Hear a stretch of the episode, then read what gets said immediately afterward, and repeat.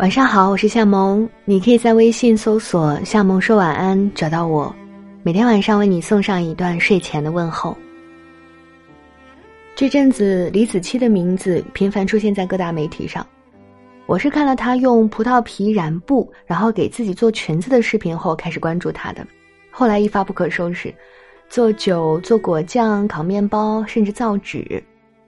看她的视频，除了感叹她什么都会之外呢？也让人隐约看到了传统手艺人的日常，让人感叹匠心难得。今天呢，和你分享到宽宽老师写的《时代永远需要安分生长的人们》，一起来听。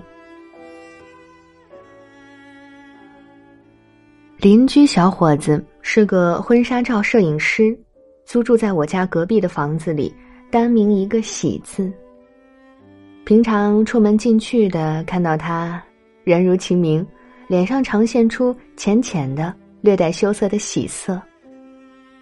坐在厨房窗前吃早饭、喝茶时，常看到楼下一对对新人，高矮胖瘦都有，有的新人面上带喜气，有的带丧气。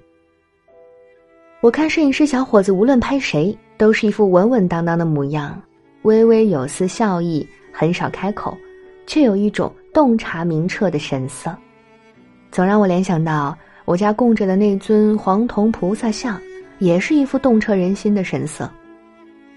生意不是天天都有，做邻居两年，从楼下来往的新人身上，也大概观察出大理婚纱摄影行业的淡旺季。没生意的时候，隔壁传出乐队弹唱的声音。有时像一两人，有时四五人的阵仗，常常从晚饭后到午夜不停歇。好在弹唱的还挺好听，都是些略带伤感的民谣。二十几岁的单身小伙子嘛，无非是唱着“姑娘啊姑娘，远方啊远方”的，不嫌吵，又总勾起我某种怀旧的情绪，倒成了庸常一天落幕后的一点佐料。前阵子，小伙子买回一辆新车，黑色，在楼下空地上拆拆卸卸、换换装装，降了底盘，换了轮胎，前后折腾了两个多星期，一辆其貌不扬的两厢小车改出了复古的气质。看他喜滋滋的开出去开回来，应该是很满意自己这桩新手艺。我还寻思着，大概手艺都是相通的，能摆弄好相机。就能摆弄得了汽车。又过了一个来月，有一天回家，看到楼下停了一辆破的几乎报废的车，里面座椅什么的全拆了，剩下个空壳。小伙子正钻在里面折腾着，零件摆了方圆十多平米，阵仗大极了。我打招呼：“你这要整个彻底的呀？”他微侧着身体，探出头说：“嗯，试试。”几周后，那辆车重新喷了漆回来，一身亮闪闪的橙色，座椅是大红色。我以为看到了印度电影里的场景，他就那么静静的停在楼下，散发着喜感。女儿看到眼冒亮光，哇，太漂亮的车了！我长大了也要买这个颜色的车。好几天，我一靠近厨房窗台。视线下方冒出一大坨热闹的橙红色，就要情不自禁的笑上一会儿。又拿出女儿的画对照，一模一样的一坨坨橙色、红色，我暗自苦笑，在大理待久了，审美会不会变得不高级？大概喜形于色，说的就是眼前这般场景。只是这辆印度车迟迟开不出去，停在楼下的时日越来越久，终于跨了年。小伙子一有空就拆拆弄弄，不时叹气，盯着他，脸上愁云密布。估计是手中技艺，撑不起重装一整辆车的雄心。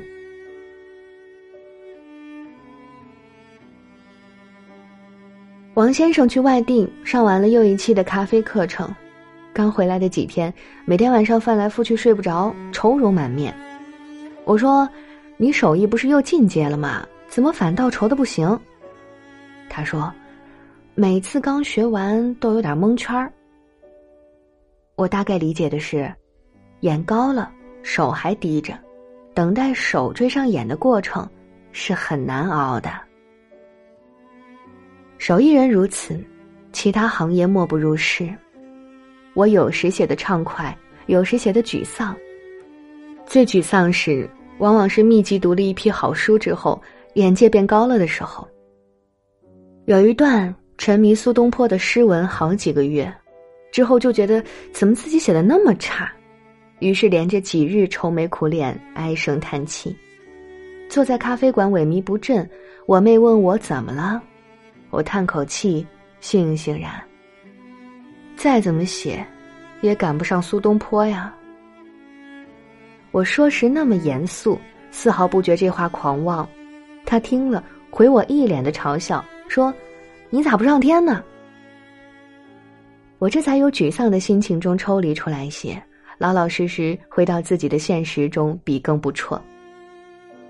想起有一位写作者朋友，有一阵陷入抑郁，发微信给我说：“我写的太差了，质疑自己是否还要写下去。”我问：“最近是不是书看多了？”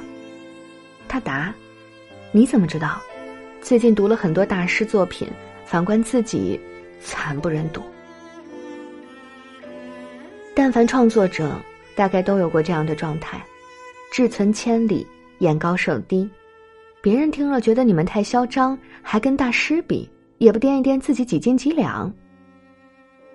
这话没错，我近来觉得，追求本身就是杂念的一种，安分生长丝毫不比志存高远容易。种地的六说，作物有自己的力量，不用管太多。不然他们的生命力就丢了。我觉得，这话的意蕴，不止于说种地。禅宗讲体悟，讲心手合一。眼高时是眼不看心，而看着高处和别处。高处别处也是杂念，是我我我和要要要。有一次看到日本当代陶作家安藤雅信的陶作品，只是看着，也不能理解这么不起眼的东西怎么就成了大师作品。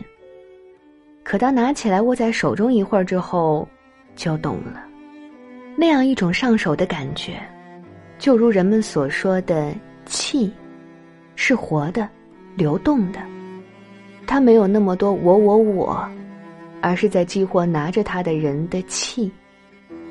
说的有点悬，但却是我在那个当下捕捉到的感受。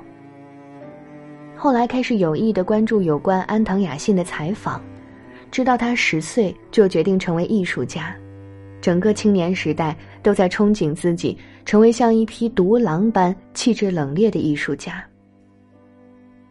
大学进了梦寐以求的武藏野美大，有一次在研究室，他戴着帽子工作。被教授的助手提醒要摘掉帽子，他年轻气盛，很不客气的顶了回去。结果在紧随其后的新生欢迎会上，教授们挨个过来念叨他：“你小子很傲啊！”安藤雅信愤而起身，竟然和主任教授扭打成一团。可想而知，之后大学四年就被完全无视了。因为父母的家业是做陶器买卖。安藤雅信上完大学后就离开东京，回家乡进了陶艺学校。但他不知道自己想要制作些什么，日子久了便有种窒息感。心里有着要做一个艺术家的追求，无法潜心于烧陶的世界。后来，他看到一本书《少年艺术》，里面提到，只有在与经济有关的艺廊中办展，才具备足够能影响他人的意义。这本书对他触动很大，但关键词停留在一个艺术家如何影响别人。于是想着，要不要去这本书作者待过的英国艺术学校深造呢？或者去印度寻求灵感？最后选了去印度，机缘之下又去了西藏，一路上开始学习藏传佛教。也是在这个过程中，他意识到自己一直追逐成为西方意义上的艺术家，对于西方现代美术中的自我表现已经精疲力竭。但作为日本人，却对与自己内心相连的文化了解很少。再回到日本后，他开始学习茶道和佛法。藏传佛教让他相信所谓因果不虚。我开始明白，结果不好是因为自己的动机不纯。如今回想起来，自己还真有过想要成名成家的欲望。意识到这一点，安藤开始在创作中不断验证自己的动机。回到日本后，我学会了以自己内心最纯粹的动机来思考创作，并且决定接受所有来找我的工作。决定接受所有来找他的工作，因此做过停车场的挡杆、庭院中的小动物雕像、玄关大厅的陶壁这类艺术家不做的东西。这段经历给了他。靠烧陶为营生的经验和信心，从那以后，他专注的深入制陶，将艺术家需要的个人表现的欲望从内心中摒除干净，不再追求成为什么，而是安分的生长。他称自己为陶作家，而不是陶艺家。他说：“我不想做出带有艺术性的东西。”而是想去制作一些人们认为不起眼的东西，也因此被前辈们批评：“老做这样的东西，你不成器。”他已经不那么在乎成不成器，因为笃定，人只能表现出内心所拥有的东西。难的是，我们总是会混淆眼睛看到的和内心所拥有的世界。向外追求的一切都是在拓展眼睛所看到的边界，但内心拥有是个自己与自己交手的过程，孤独和磨练是这个过程中的常态。最近手边在看《禅与摩托车维修艺术》，里面提到，定期避免阅读任何书籍，以免被夺去自主思考的能力。当然，如果本就很少思考。那么多看看书还是好的。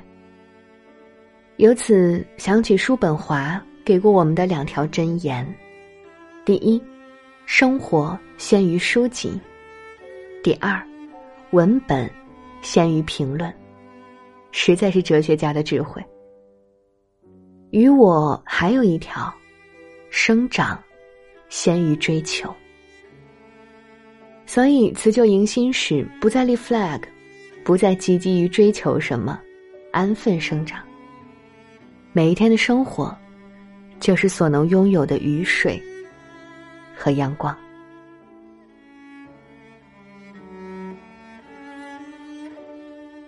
好啦，今天的文章就和你分享到这里。我是夏萌，祝你晚安，做个好梦。